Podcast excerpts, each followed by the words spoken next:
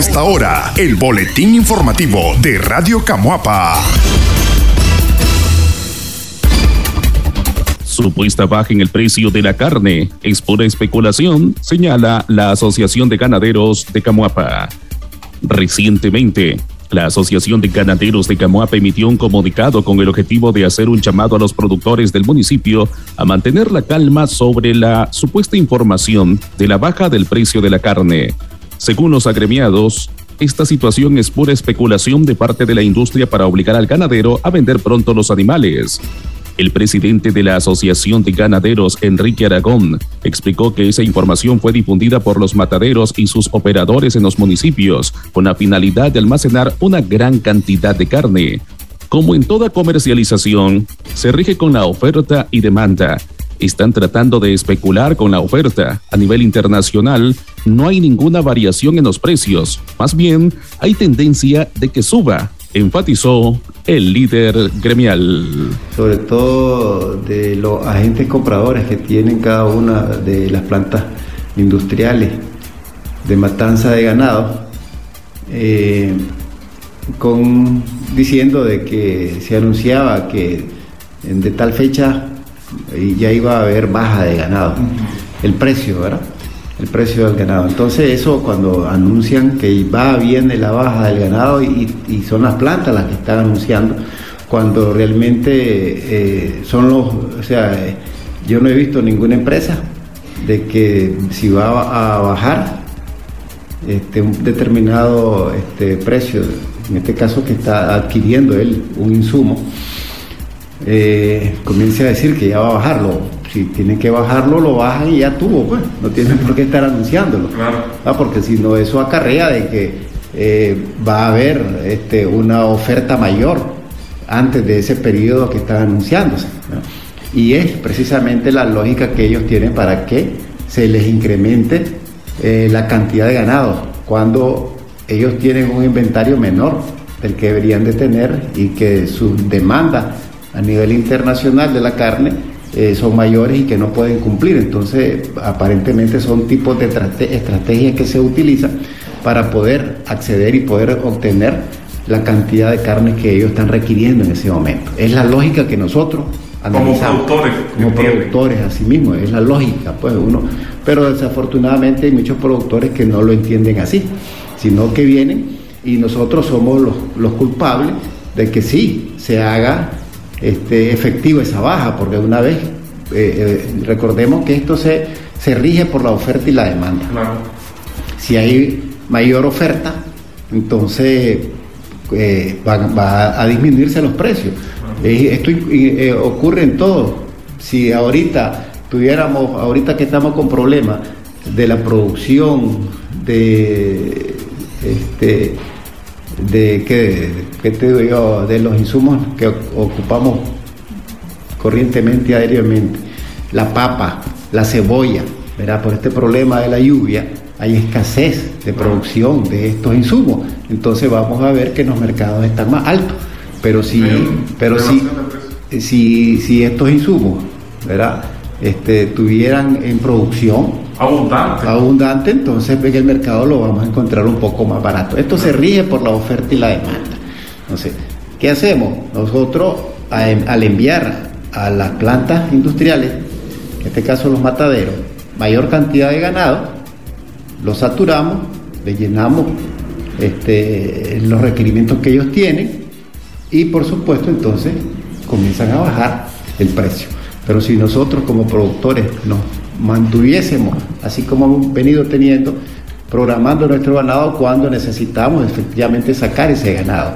El doctor Aragón solicitó a los productores tener paciencia y no entregar el ganado antes de tiempo, que es lo que ha ocurrido en las últimas semanas. ¿Qué es lo que pasa? que muchos ganaderos escucharon que el precio de la carne bajaría y vendieron antes de tiempo. El engorde del novillo tiene su ciclo y si no se cumple, no va a tener el mismo rendimiento cuando llegue al matadero, aseveró el productor.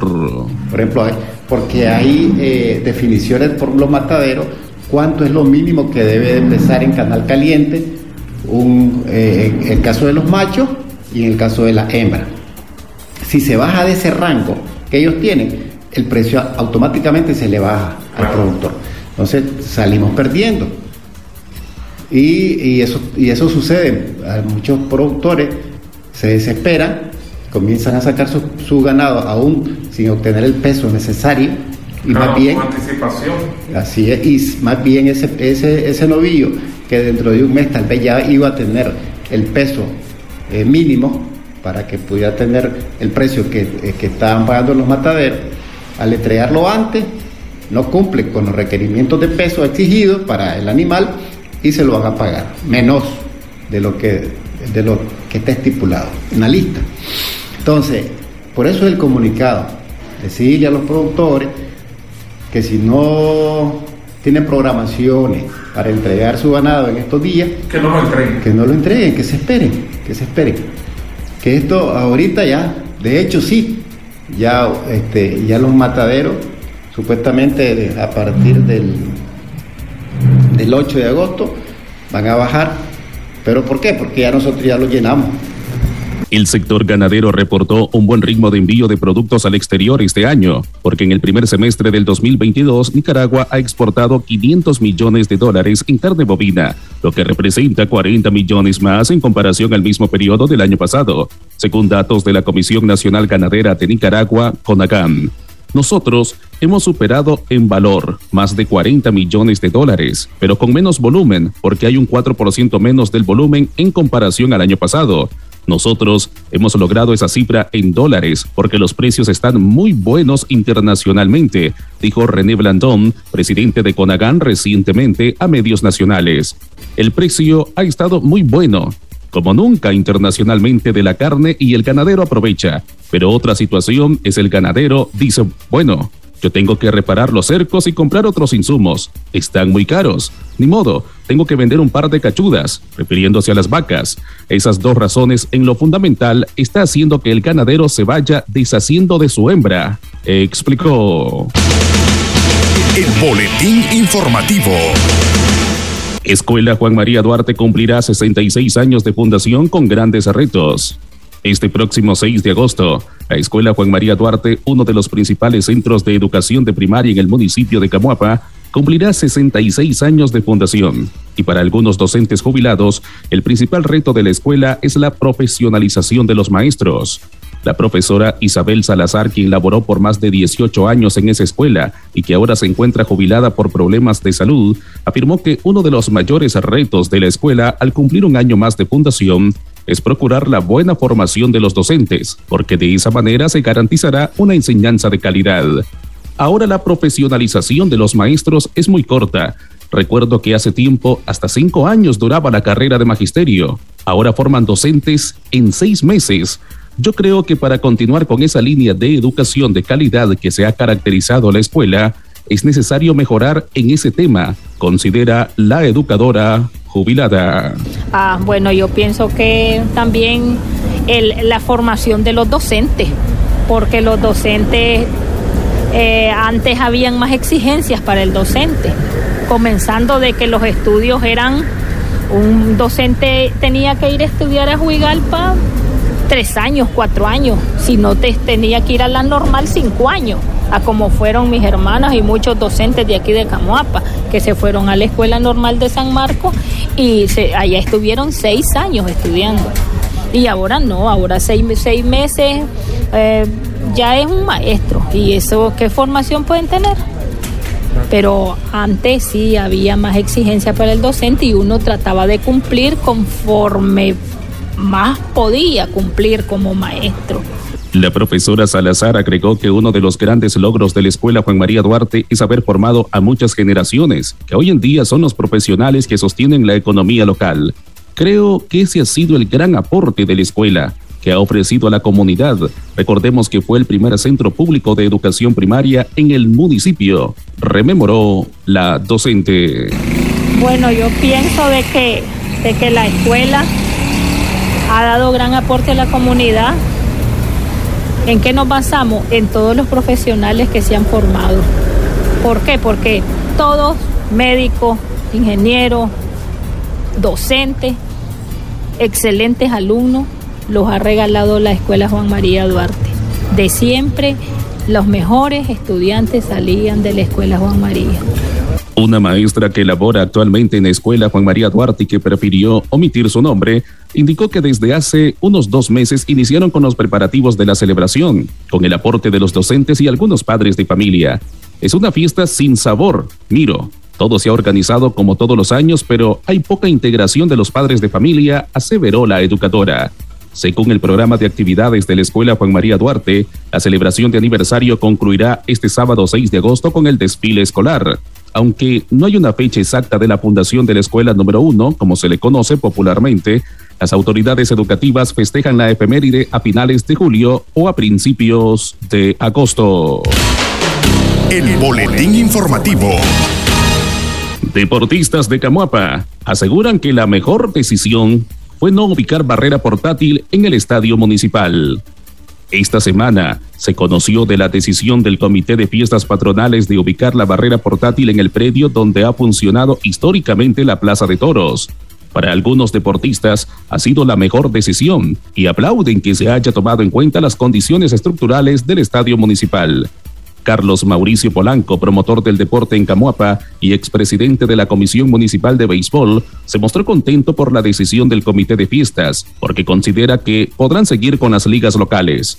A mí me parece una excelente acción. Aplaudimos la decisión del comité. El ubicar la barrera en el estadio representaba daños al local y eso traería consecuencias a la promoción del deporte, enfatizó el deportista. Bueno, pues fíjate que en ese caso yo creo que, que la mejor decisión que se pudo haber tomado con respecto a, a la, la instalación de, de, la barrera ahí, pues prácticamente en el, en el mismo local, pues donde sí, eh, sí. se ha venido realizando los últimos años. Sí. Como te decía la otra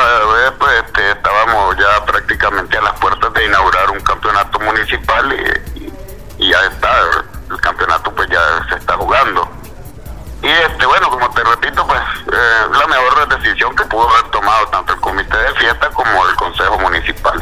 Polanco aseguró que había una preocupación generalizada por los deportistas del municipio sobre las condiciones en que se dejaría el estadio luego de la fiesta patronal. Tengo entendido que se efectuaron todas las gestiones para evitar esa acción y agradecemos que las autoridades acogieran la petición de los deportistas, aseveró el promotor. Bueno, sí, este, tengo entendido que eh, tanto la comisión ¿verdad? como eh, los equipos que estaban ya prácticamente organizados para este campeonato, pues hicieron todos los esfuerzos necesarios para este, tratar de, de que no se este, construyera el, el redondel ahí, pues al final pues este, sí se logró y eso pues como te digo pues eh, igual para las personas que nos gusta pues el béisbol pues eh, fue un gran logro. Por su parte, el actual presidente de la Comisión de Béisbol, Oscar Lanusa, vía telefónica, de manera breve, dijo que no tenía ningún comentario y que le parecía excelente la decisión. Recientemente, Lanusa había expresado ante el Consejo Municipal su inconformidad por su decisión de ubicar la barrera en el estadio municipal, argumentando el deterioro que sufriría el terreno y las afectaciones que ello tendría en las actividades deportivas. El presidente del Comité de Fiestas Patronales, Domingo Herrera, dijo este pasado miércoles que se había tomado la decisión de ubicar la barrera portátil en el terreno por la terminal de buses y que previo a las fiestas se efectuará una nivelación del terreno. El boletín informativo. Caen dos mujeres cargadas de cocaína en Managua y Chontales. Con pocas horas de diferencia, dos mujeres fueron arrestadas por la policía la mañana del martes 2 de agosto, una en Chontales y otra en Managua. La primera en ser capturada fue Juana Celedón Marín, de 47 años. La mujer fue detenida en el kilómetro 135 de la carretera que comunica a Huigalpa, cabecera departamental de Chontales, con Managua, en la comarca Las Lajitas. A Juana Celedón, la policía le incautó dos tacos rectangulares con cocaína. La mujer iba en un bus de transporte público cuando oficiales en un retén le requisaron porque se puso nerviosa. Celedón llevaba la droga en un bus de transporte público. La droga que Celedón llevaba oculta en un saco pesó 2 kilos y 424 gramos, detallaron las autoridades. Horas más tarde, en el barrio Berta Díaz, distrito 6 de Managua, fue detenida Jordana Ortega Taleno, de 39 años. El jefe del distrito 6 de policía, comisionado mayor Farle Roa, confirmó que en el caso de Jordana Ortega fue encontrado un taco cubierto con cita adhesiva contenido de cocaína. La droga incautada a Jordana Ortega pesó un kilo y 417 gramos. La cocaína estaba oculta en un purificador de aire, precisó el jefe policial. En ninguno de los dos casos, las autoridades policiales aclararon si las mujeres son muleras, como se les conoce a quienes únicamente hacen traslado de droga de un lugar a otro, o si van a comercializarla en lo que se conoce como narcomenudeo. El boletín informativo. Conagán, preocupada por matanza de hembras bovinas. Preocupado, así manifestó estar René Blandón, presidente de la Comisión Nacional Ganadera de Nicaragua, CONAGAM, ante el aumento de matanza de las hembras bovinas, pues considera que si continúa esta práctica en las zonas productivas, el país aceleraría una baja productividad del hato. En el país existen casi 6 millones de cabezas de ganado, de las cuales solo un 25% de hembras son destazadas para su comercialización. El resto se procura tenerlas en estado de reproducción. En cuanto a las exportaciones, el sector sobrepasa en los primeros seis meses del año los 450 millones de dólares, cifra impulsada por el aumento del precio del kilo canal caliente en el mercado internacional. Al finalizar el año, Conacam proyecta ingresos por el orden de los mil millones de dólares en ventas al exterior, misma cifra lograda en 2021. El boletín informativo. Ganaderos apuestan a la sostenibilidad ambiental del rubro. Productores ganaderos del país apuestan en el mediano plazo al desarrollo de un rubro sostenible y amigable con el medio ambiente que garantice alimentos inocuos y sanos para sus consumidores. El tema fue abordado recientemente en el 11 Congreso Nacional Ganadero 2022 que reunió a empresarios del sector. Vamos a ver dónde estamos ubicados. ¿Cuál es el camino que tenemos que recorrer para alcanzar los objetivos de desarrollo que ha dictado la ONU de aquí al 2030? Bajo ese compromiso, estamos trabajando para que tengamos un impacto positivo en lo social, económico y ambiental, aseguró Ronald Brandon, gerente general de la Comisión Nacional Ganadera de Nicaragua, CONAGAM. Los productores ganaderos y de lácteos reconocen que adaptar este rubro a los objetivos de desarrollo sostenible vinculados al cambio climático requiere de cambios profundos en sus sistemas y procesos productivos y de inversión, pero aseguran que han logrado algunos avances. En este sentido, Wilmer Fernández, presidente de la Cámara Nicaragüense del sector lácteo Canislac, afirma que entre las transformaciones que el sector ha venido trabajando es, por ejemplo, los pastoreos rotacionales extensivos, la parte que tiene que ver con conservación de fuentes hídricas, las reforestaciones, las cercas vivas, la práctica de menos consumo de leche a través de biodigestores y otras prácticas que en actualidad se están implementando para reducir esa parte, dijo. Fernández comentó que a pesar del impacto negativo que sufre el sector por los altos precios de los insumos, que actualmente han incrementado hasta en un 200% en sus costos productivos, han hecho esfuerzos en invertir de sus propios recursos en el tema de sostenibilidad. Los productores y la ganadería en particular han venido destinando parte de sus ingresos para este tipo de situaciones. También hay distintos proyectos y programas que han venido apoyando en las diferentes cuencas ganaderas de Nicaragua, añadió. Para lograr una transición hacia la sostenibilidad ambiental, también se requiere que las fincas ganaderas estén certificadas.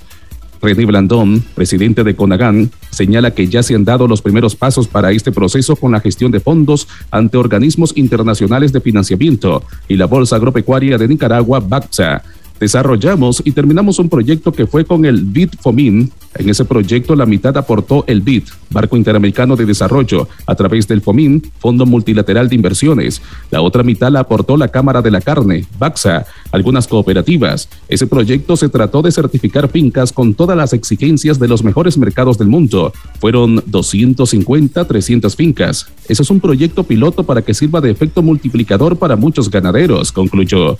A medida que el proceso de certificación de fincas avance, los productores ganaderos esperan aumentar la productividad y rentabilidad de sus negocios y mejorar la calidad de sus productos. El boletín informativo. Práctica sobre educación vial debe ejecutarse en las escuelas, dicen expertos. Recientemente, se difundió un video en el que se observa a unas niñas que cruzan imprudentemente una calle en el barrio Llano de Cruz de Jinotega y una de ellas es catapultada por una camioneta Toyota. Este tipo de hechos se repiten en todo el país y sumado a la alta velocidad de los conductores está la imprudencia peatonal de algunos nicaragüenses. Por ello, María Acevedo Flores, propietaria de la Escuela de Manejo Ebenecer, señala que es necesario la educación vial, práctica en los colegios de primaria cuando se habla de señales de tránsito.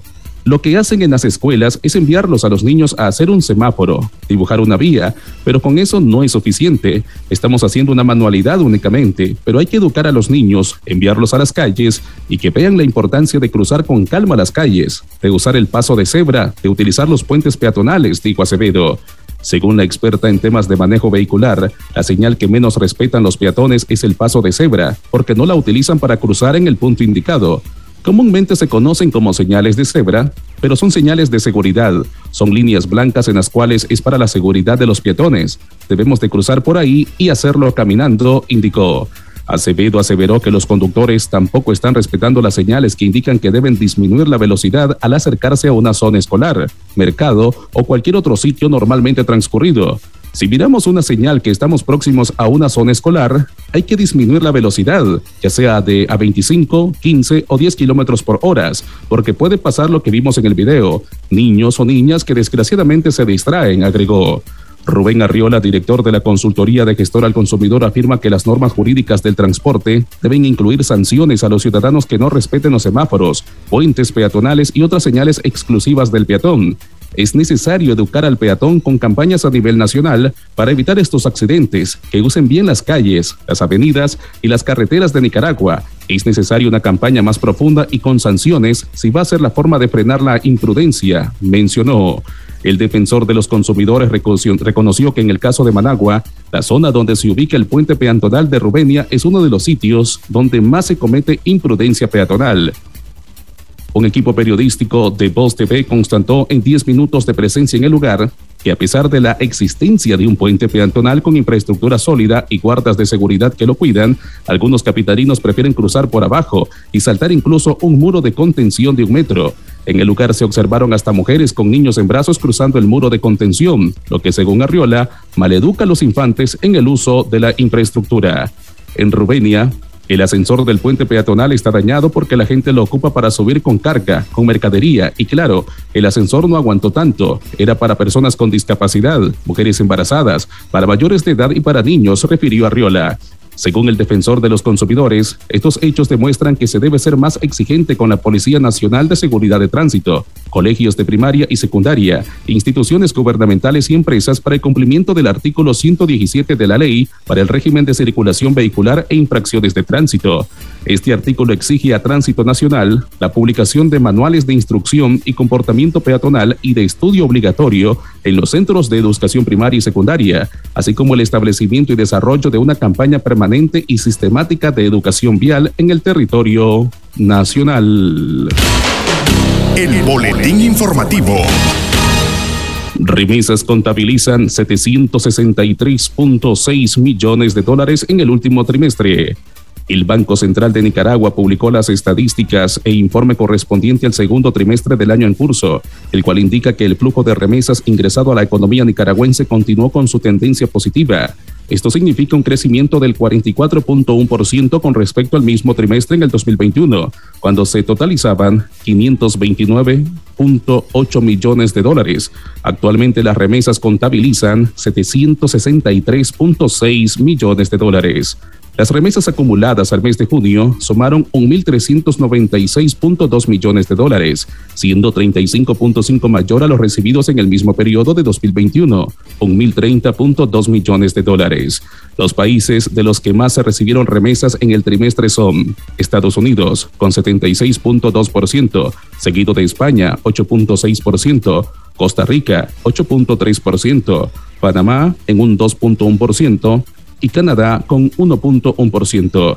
Las actividades de remesas estuvieron soportadas por los mayores flujos procedentes de Estados Unidos, que fueron de 582.1 millones de dólares, registrando un crecimiento de 72.1% con respecto a igual periodo de 2021, 338.2 millones de dólares.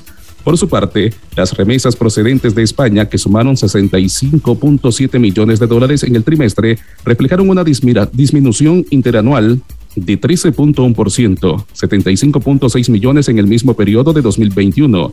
Asimismo, los flujos procedentes de Costa Rica, 63.7 millones de dólares, fueron menores en 1.5% con respecto al monto registrado en el mismo periodo de 2021, que fue de 64.7 millones.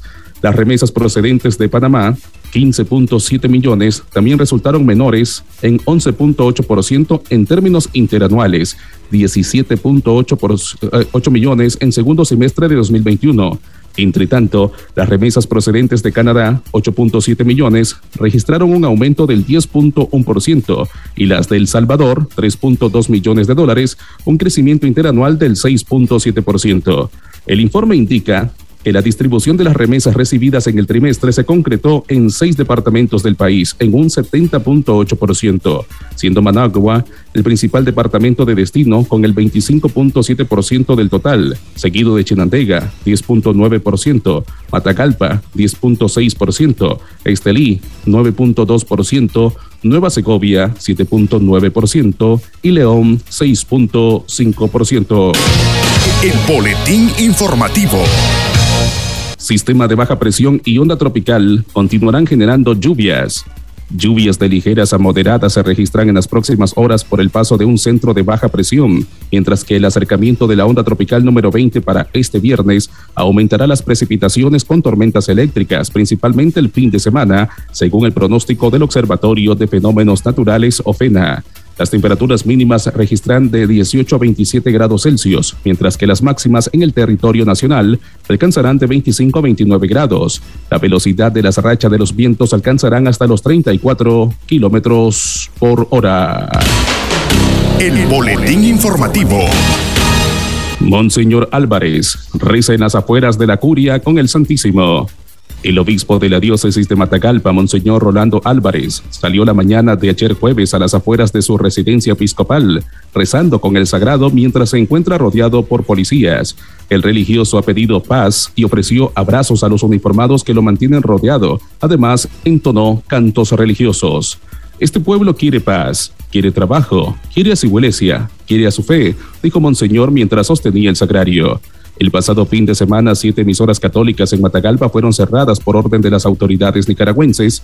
Efectivos policiales procedieron a ocupar las instalaciones de estos medios de comunicación. Tras estos actos, el obispo Álvarez se ha mostrado molesto y la ciudadanía nicaragüense inició una campaña de condena contra la decisión del gobierno.